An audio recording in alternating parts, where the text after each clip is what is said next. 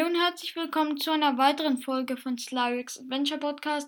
Heute gibt es den Tagebuchantrag von einem Exalfos. Genauer gesagt ist es ein Ice Exalfos. Viele von euch glauben jetzt wahrscheinlich, ja, ein Ice Exalfos, der ist doch eh mit einem Hieb von einem Feuerschwert oder so tot.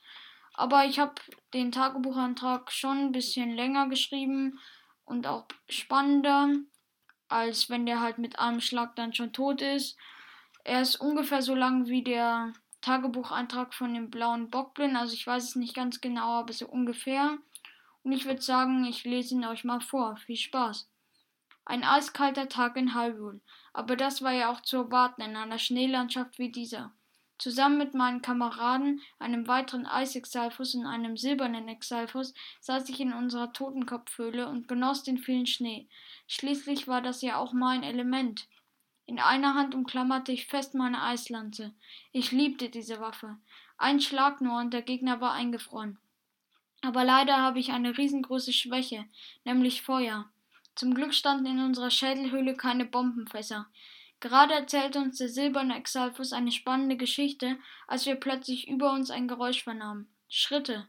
Vielleicht war das Link, den wir töten mussten.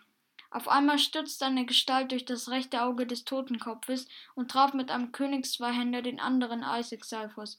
Sofort zückte er einen Knochenbockbogen und schoss einen Bombenpfeil auf meinen am Boden liegenden Freund. Dieser hatte keine Chance mehr auszuweichen.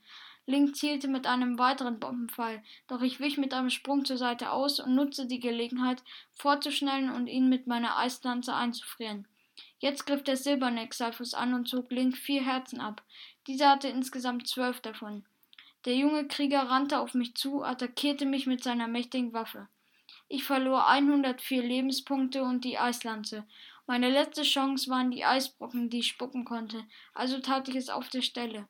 Während der silberne Exalfus weiter angriff, fasste ich den Plan, allen weiteren Pfeilen und Schlägen auszuweichen und den Jungen langsam klein zu kriegen. Doch da sah ich mein Verderben. Ein Feuergroßschwert, das Link jetzt ausrüstete. Er holte aus und wie in Zeitlupe sah ich es auf mich zukommen. Eine Sekunde später weichte er hin. Ob mein Kamerad es noch schaffte, den Kampf zu gewinnen, bekam ich leider nicht mehr mit. Ein langes Warten auf den nächsten Blutmond begann.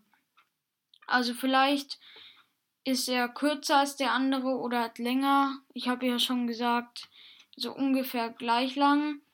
Also ich finde jetzt, es ist halt nicht so kreativ. Eigentlich besteht die ganze Geschichte, also der Tagebucheintrag aus einem Kampf, war ja auch bei dem anderen Tagebucheintrag so, nur da haben sie halt erstmal ein Wildschwein gejagt und so und dann ist das Link aufgetaucht.